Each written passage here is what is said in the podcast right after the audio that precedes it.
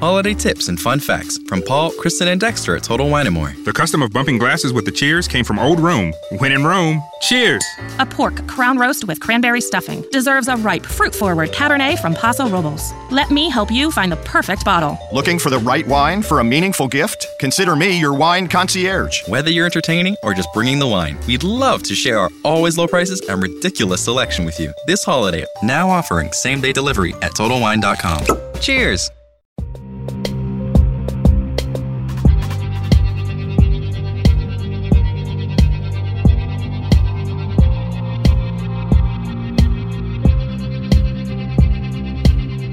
Amigos, bienvenidos a este Trump Watch. Eh, retomamos un poco estos episodios y como lo habíamos adelantado ya en episodios anteriores, vamos a empezar a, a modificar un poco el formato y lo que vamos a empezar a añadir, como ustedes nos han pedido algunos de ustedes, eh, es, además del drama de Trump, cómo ha impactado o cómo impacta Trump en Puerto Rico, que han pasado muchas cosas.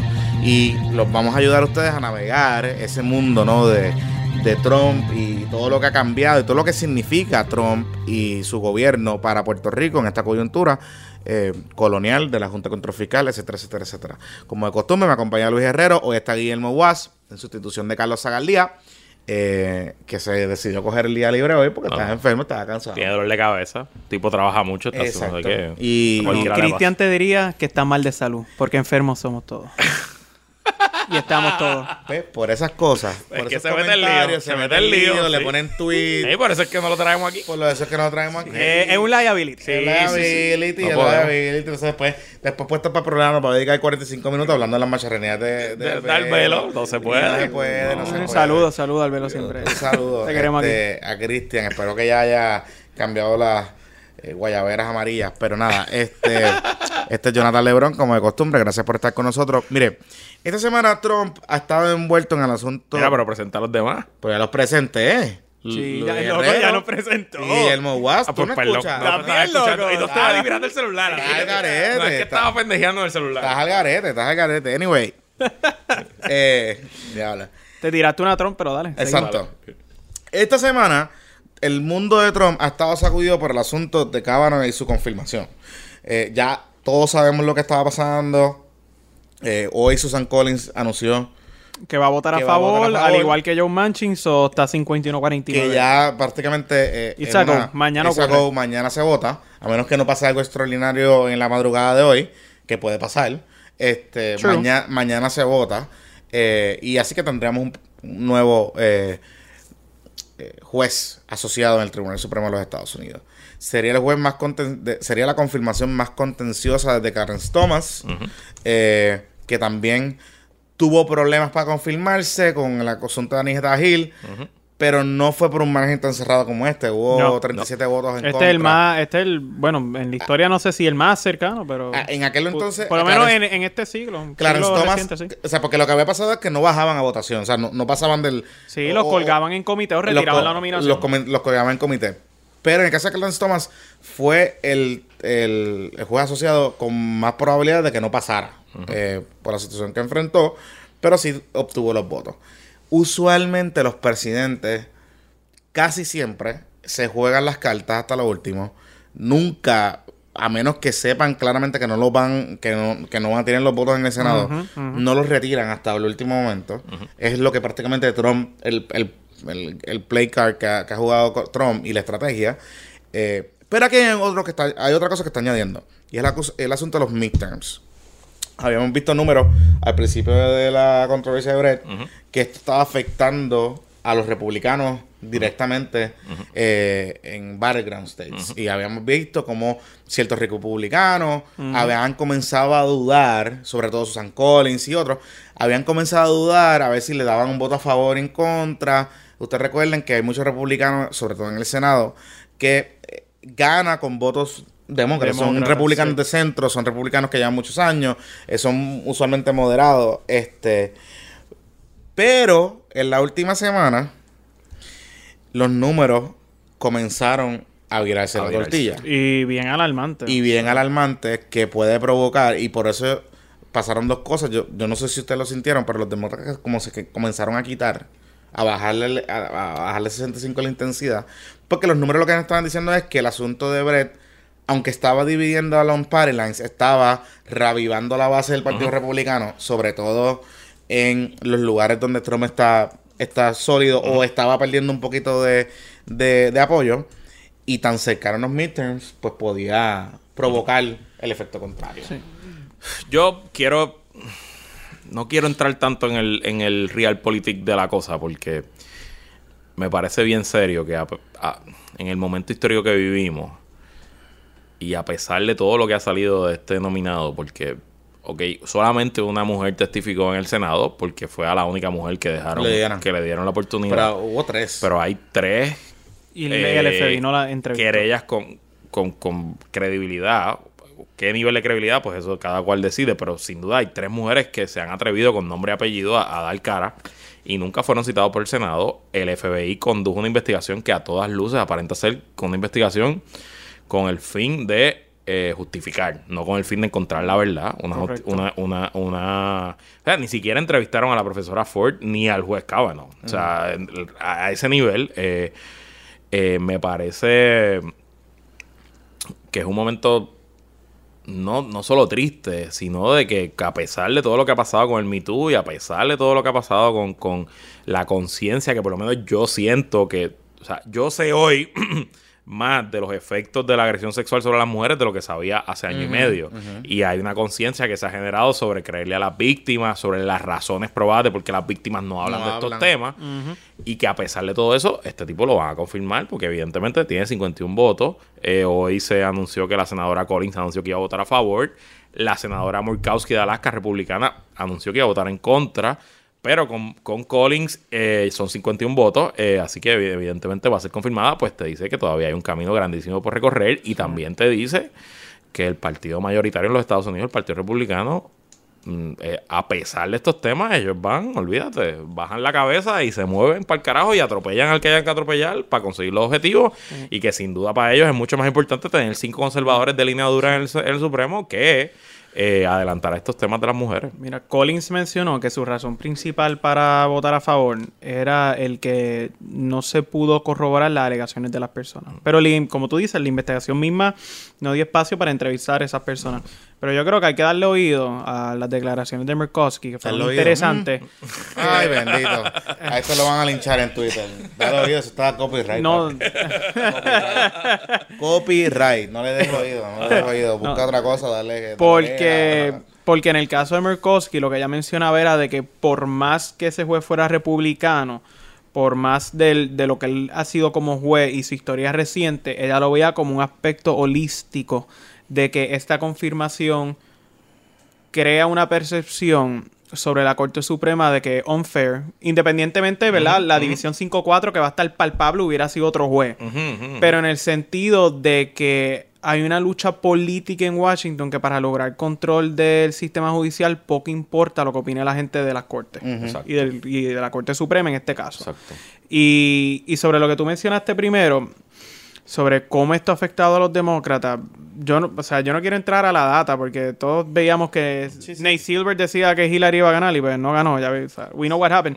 Pero los demócratas ya llegaron a un punto, a mi juicio, en donde ya ellos están activos, hasta donde más activos pueden tener. El issue que tienen los demócratas es turnout.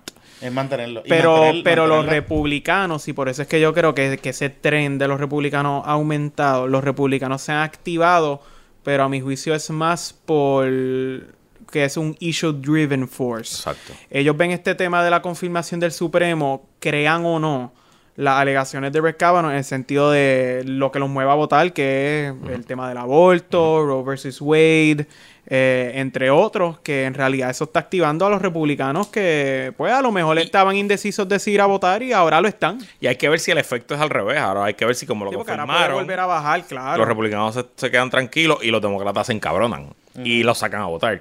Porque, oye, tienen que haber hoy conversaciones difíciles en casa, en muchas casas en Estados Unidos, sobre todo con, con mamás y esposas que han sufrido agresión sexual o que la sufrieron igual en alguna fiesta en las hay, que se acuerdan de eso hoy, que 30 años más tarde no se lo han dicho a nadie, pero lo están viviendo. Entonces dicen, coño, esta mujer se atrevió, fue valiente y a pesar de que fue valiente, lo confirmaron, pues habrá que ver qué, qué resultado tiene eso. Y una y, añadiendo lo que tú comentas, Guillermo, eh, o sea, la Corte Suprema de los Estados Unidos es un cuerpo político, ¿no? O sea, el, el- el- los jueces Sí, que aunque, llegan... aunque haya separación. Claro, los jueces... los o sea, jueces it is que- what it is. It is what it is. La- los jueces que llegan allí llegan porque tienen que pasar por el, o sea, por el Consejo de Consentimiento del Senado, son nombrados por el presidente.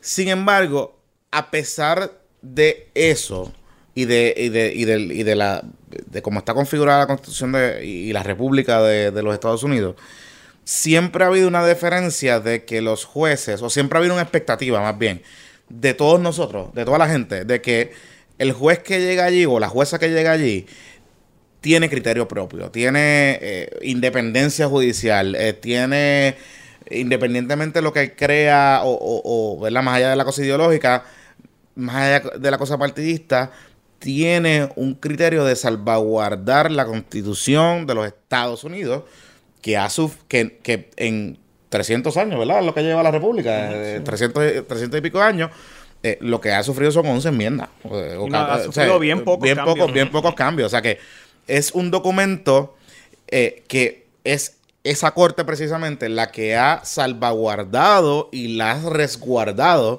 y los americanos respetan eso. Yo no sé si a estas alturas del juego partidista y, y de la polarización que hay y que ha provocado Trump, yo no sé si ese, ese mismo sentimiento sigue permeando en, en el- en la psiqui, en de- del americano común y corriente. O sea, el americano común y corriente sabe que en esa corte lo que llega, independientemente sea republicano o sea demócrata, o sea liberal o sea conservador, lo que llega es lo mejor de lo mejor. Y este juez no va a llegar a esa corte con solamente dos votos, o sea, con una diferencia de dos votos, con prácticamente la, más de la mitad del país pensando que es un agresor sexual, más de la mitad del país pensando de que aunque no fuese agresor sexual, es un embustero y no tiene integridad para sentarse en esa silla donde han Ni pasado temple que se ni temple judicial, donde han pasado grandes juristas que todos, que todos en esta mesa eh, y todos los que hemos sido abogados, o sea, somos abogados y los que estamos estudiando, admiramos porque hemos leído cosas, opiniones grandes, eh, controversias que han cambiado el rumbo de la historia, como el Roe vs. Wade, o sea, todo ese tipo de cosas, como fue la desegregación de las escuelas eh, en, los, en los 60, o sea, todo es, todo eso, con este tipo que llega allí, probablemente se va a perder. Y es bien triste que lo único que que lo único, la única estructura en el gobierno, en, el- en la República de los Estados Unidos, que se ha mantenido inmune e incólume con ataques políticos, inclusive cuando en las elecciones del 2000 con Bush versus, Bush versus Gore, el caso de Bush versus Gore, que prácticamente dividió la nación en dos eh, y se decidió en el Tribunal Supremo por primera vez una elección presidencial. Inclusive en ese momento, tú le preguntabas a lo- al americano promedio y decían, pues, pues, el Tribunal Supremo, el Tribunal y- Supremo son, o sea, son mentes privilegiadas, punto. O sea, es, es el... No, y yo, yo a eso te añadiría de que, o sea, el, el, el issue con la corte es que más allá de, de que es un juego político, o sea, como tú bien mencionas por cómo lo nombran, Mm. el issue surge en que la corte siempre históricamente tú podías nombrar a un jurista, a un juez que como tal era afín a tu partido, pero a través de su trayectoria en la corte cambiaba. O sea, era un ser cambiante donde, por ejemplo, o sea, tú podías empezar como un juez centro y de la ibas a la izquierda o a la completa derecha. Pero yo creo que con Brett Kavanaugh eso cambia por completo. Ahora vamos a tener juristas de Oye. que van a venir con un pensamiento y la corte no los va a moldear. Ellos Eh, van a moldear la corte. Exacto. Esta es la corte de, de Justice Kennedy. Y, y Justice Kennedy empezó como de la ala fringe a la derecha y ya está en el centro, ¿sabes? Eh, así que. Y Nada. John, John Paul Stevens era centro y luego Eh, terminó más liberal. o y sea, más liberal. ¿sabes? Así que nada, este. Es bien triste, tú sabes, que más allá de cualquier otra cosa, es bien triste. El mensaje es hor- horrible para las mujeres en- los Estados Unidos. Eh, y yo espero que si usted está en Estados Unidos, get out and fucking vote. Florida y Texas, el martes 9. Get out. Es el último día para inscribirse. Get out and vote. Los votos sí cuentan, son importantes. Votar es importante. Pero vamos a hablar de otra cosita. Hablando de votos. Vamos a hablar del papelón estadista de esta semana. Y de lo que a usted le gusta. Ay, Dios. Hashtag sueño imposible. Ajá, bueno. Hoy, probablemente usted no la vio, pero le vamos a contar un poquito. Ajá. Hoy hubo una vista en Denver. En Colorado. En Colorado. Yo- estaban lejos con cojones también. Era, fue como una cosa de loco. Creo que fue en la Universidad de Boulder. Sí. algo así, Colorado. Donde se reunió la comisión. eh, Boulder es precioso. La comisión. Y el Rocky Mountain National Park está una hora espectacular. eh, donde eh, la Comisión Interamericana de Derechos La Comisión Interamericana de Derechos Humanos, De Derechos Humanos. que es un organismo de la OEA. de la De OEA, la Organización de Estado Americano. de Estados Americanos, donde Estados Unidos es miembro. Exacto. Eh, fundador. Y la sede es en Washington DC. y la sede en Washington DC y ellos tienen un cuerpo rector, ¿no? Este que toma decisiones y le impone multas y sanciones a los países, ese tipo de cosas. Y hace lo que Estados Unidos quiera. Exactamente. Prácticamente. Prácticamente. O lo que la el NAFTA quiera. Exacto. Pues tiene ante sí una querella que fue radicada por eh, Pedro Rosselló El doctor Pedro. hace 15, Papá. hace 12 años, creo que fue radicada. Fue en el 2005. Sí, es viejísima, es Es viejísima. Es una querella viejísima que Eh, está dando vuelta por ahí. Ya que nos estamos robando los, los de los otros podcasts, eh, que ese podcast le dicen Papadoc y me Papa. encanta. Ese, así que voy a decir Papadoc también. Me gusta. Este, whatever. Papadoc, este, dale oído. Eh, estaba, radicó una querella donde básicamente decía y alegaba que el gobierno de los Estados Unidos violentaba el derecho, los derechos civiles de los puertorriqueños y no había libre autodeterminación, y que aquí no había gobierno propio, sino una colonia. Utilizaba argumentos de casos y qué sé yo. Esa, esa querella había sufrido unas enmiendas, en un momento dado yo creo que hasta el PIB se unió, después se quitaron, un revuelo. Anyway, hoy era una vista en su pleno en Colorado y allí el gobierno de los Estados Unidos, por primera vez en muchos años, llevó representación, no hizo caso, y eh, básicamente argumentó que en Puerto Rico no había consenso, que el 97% que eh, doctor Ricky Rosselló dice que votaron a favor de la estadidad, pues no, no, no, no existen, y barrieron el piso prácticamente con la postura del gobierno de Puerto Rico eh, sobre la estadidad. Y, lo, y, lo- y los otros países tampoco parecieron muy, Muy muy simpáticos. O sea, yo no, yo no pude ver las vistas, estaba, estuve todo el día en un foro, en una, en una conferencia de turismo, estuvo muy buena, Destino Hack, felicidades a, los- a, los, a los organizadores. Pero no, Brad no estaba. Eh, escuché por radio cuando venía de camino a la oficina que como que el delegado de Brasil puso a, a Rosselló papá a temblar temblar, allí, como le- que, le dio como lo que tocó, ah, pero ustedes están dispuestos a pagar impuestos federales, Lo y qué como que se puso, se puso, se puso complicada la cosa. y- Sí, sí, sí. Y Venezuela que los podía defender, pues bendito ya. pero yo creo que Venezuela lo votaron. No, pero Vence- Venezuela Venezuela lo votaron de la OEA. Venezuela está votado, Sí, yo creo que está sí. sancionado. Sí, yo creo que está Por eso fue que montaron la una azul esa, la otra cosa. sí, Sí, sí, sí. Nene, tú no sabes de eso, tienes que escuchar más. Mira, obviamente- No, contingencia. distinto, era distinto. Yo, ah. yo admiro a Pedro Rosselló. Eh, Jesús. Admiro, admiro a Pedro Rosselló en este tema porque eh, fue creativo. Se atrevió a ir a un foro que quizás los estadistas nunca hubieran pensado ir, porque acuérdate que para los estadistas todo lo que no sea Estados Unidos eh, fochicaca. suena a fochicaca separatista Cuba-Venezuela. Eh, y lo cierto es que pues en, la- en las luchas políticas la creatividad cuenta para mucho.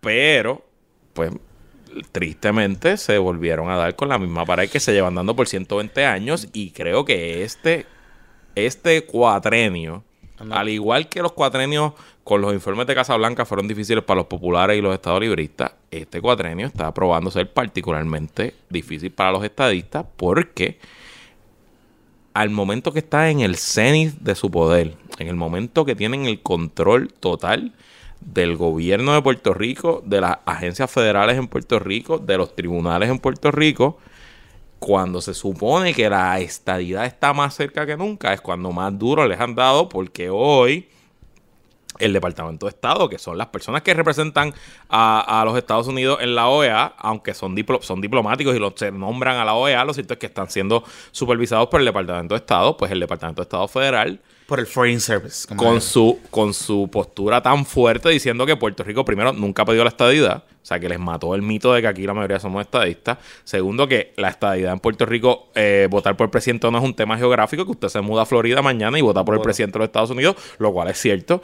Y tercero, pues eh, que la estadidad no está sobre la mesa. Estados Unidos no tiene derecho, no tiene obligación alguna y que no hay un derecho a la estadidad, pues está derrotando unos mitos.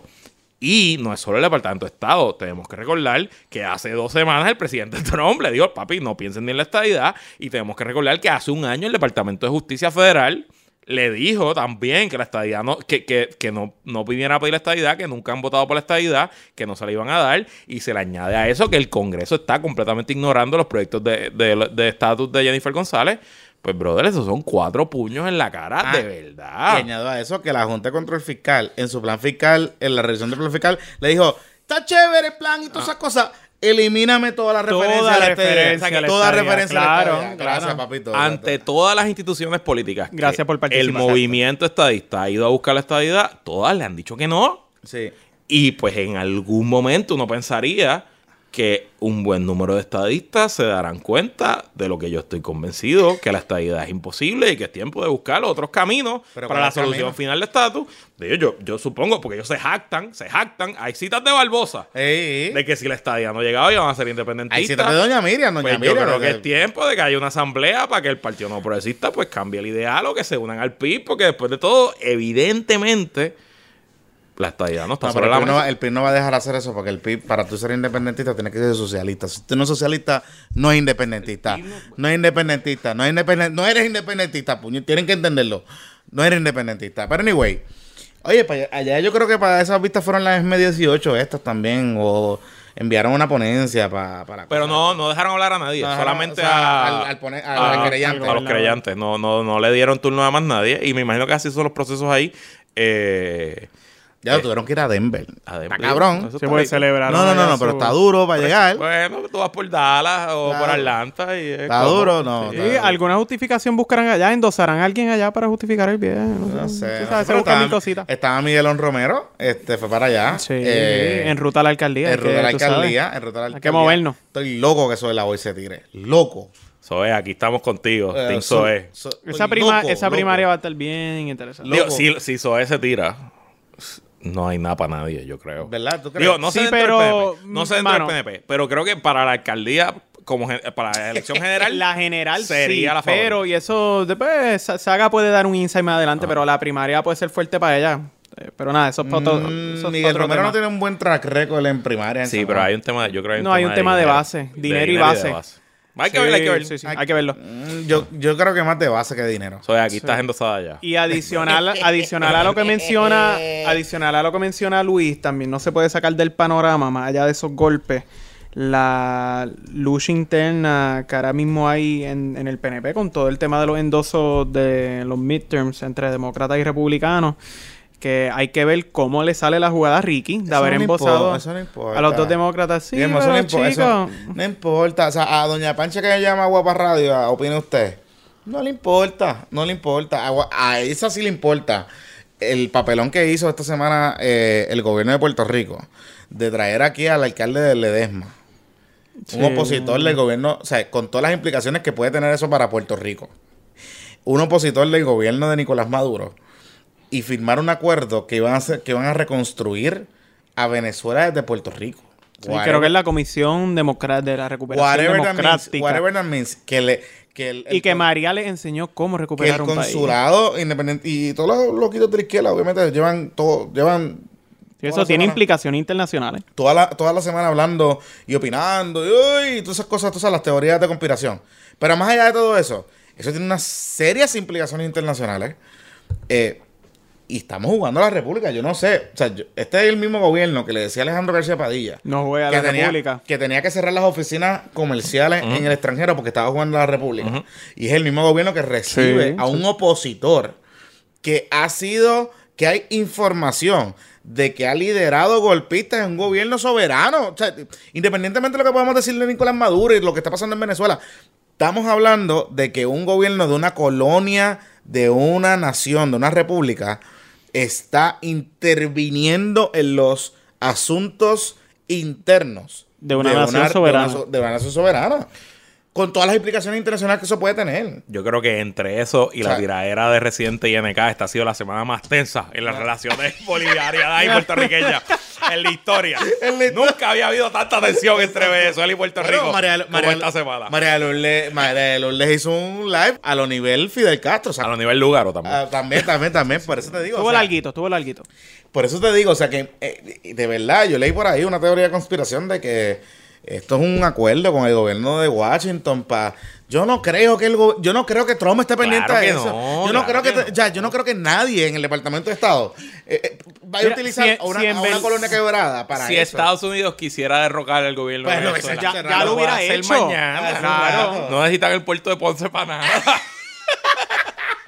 Esto estuvo cabrón. Que el puerto de Ponce va a ser para la logística. Váyanse para el carajo, cabrón. Váyanse para el O sea, carajo. ni Roosevelt Roads. Mira, con todos, los problemas, con todos los problemas que tiene Estados Unidos, ¿tú, tú te crees que el gringo que está allá en el Departamento de Estado llamó a Ricky? No, No, no. ¿cómo que se llama? No, Los- no, no. A, a los pájaros que están en, a Barosomena y al otro pájaro, Jonathan. Jonathan, no te preocupes que los buques y los submarinos puertorriqueños pueden contra los rusos y los chinos que tienen los Pero, venezolanos. geo- no te preocupes. pero geopolíticamente hablando y desde el punto de vista comercial, es bien peligroso el juego que está jugando Ricardo. O sea, nosotros tenemos un mercado importante en el sur de América y Venezuela es un jugador importante, independientemente, independientemente de lo que podamos decir. Venezuela es un jugador importantísimo en las relaciones eh, latinoamericanas, que van desde México sí, y eso- hasta Chile y, Brasil. pero que- eso es lo que mucha gente no entiende. 80% de la gasolina llega de Venezuela.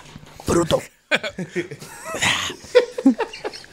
Para prender la, la suburban de Ricky hay que echar gasolina. Y, y eh, Elías, Elías, ¿dónde tú estás? ¿Tú no eres que- Eh, hablando de gasolina. eh, ¡Ay! ¡Uy! uy. Mencionaron gasolina y por ahí salió una pega. pero, pero Elías, pero es la verdad. Es la verdad. Y ojo, no estamos verdad. hablando de gasolina a la bebida. Es la verdad, no, no, no es Gasolinator, no es Gasolinator. Pero si. Gasolinator nos quiere auspiciar, están bienvenidos. Igual que si los tenis Puma nos quieren auspiciar, pueden También. Claro, Eh, claro. Y si la gasolina, y si la gasolina Puma nos quiere auspiciar, aquí También, estamos también, Echamos gasolina también. Puma a todos los carros. Bueno, vamos a dar hasta aquí. Gracias a Guillermo Guas por venir. Gracias No, a Luis Herrero por estar con nosotros. Y a ustedes por la sintonía. Recuerde suscribirse, eh, compartir este episodio, decirlo a su amigo, su abuela, eh, su tía, su tío, que se puede unir, que puede dejar la radio, que puede dejar a Carlos Díaz Olivo y Luis Pavón Roca y todas esas porquerías. No tiene que escuchar el análisis toda la semana. Puede hacerlo una vez a la semana con nosotros. Es mucho más amable, es mucho más amigable, es mucho más agradable y va a tener la oportunidad de contrastar todas las porquerías que usted escucha en los programas de radio con un poco de análisis. Como siempre les digo, nosotros no somos objetivos, pero sí informados Y divertido. y divertidos. Que la fuerza los acompañe. The holidays are almost here, which means you're probably everywhere getting ready for them. Who's watching the house? The Home Depot has you covered with Black Friday savings on smart home security products from top brands like Ring, Wise, Arlo, and Eufy. You'll be connected to every inch of your home for the holidays, even when you're not home. With Black Friday savings on the latest in smart home security, just in time for the holidays. Now at the Home Depot. How doers get more done. U.S. only.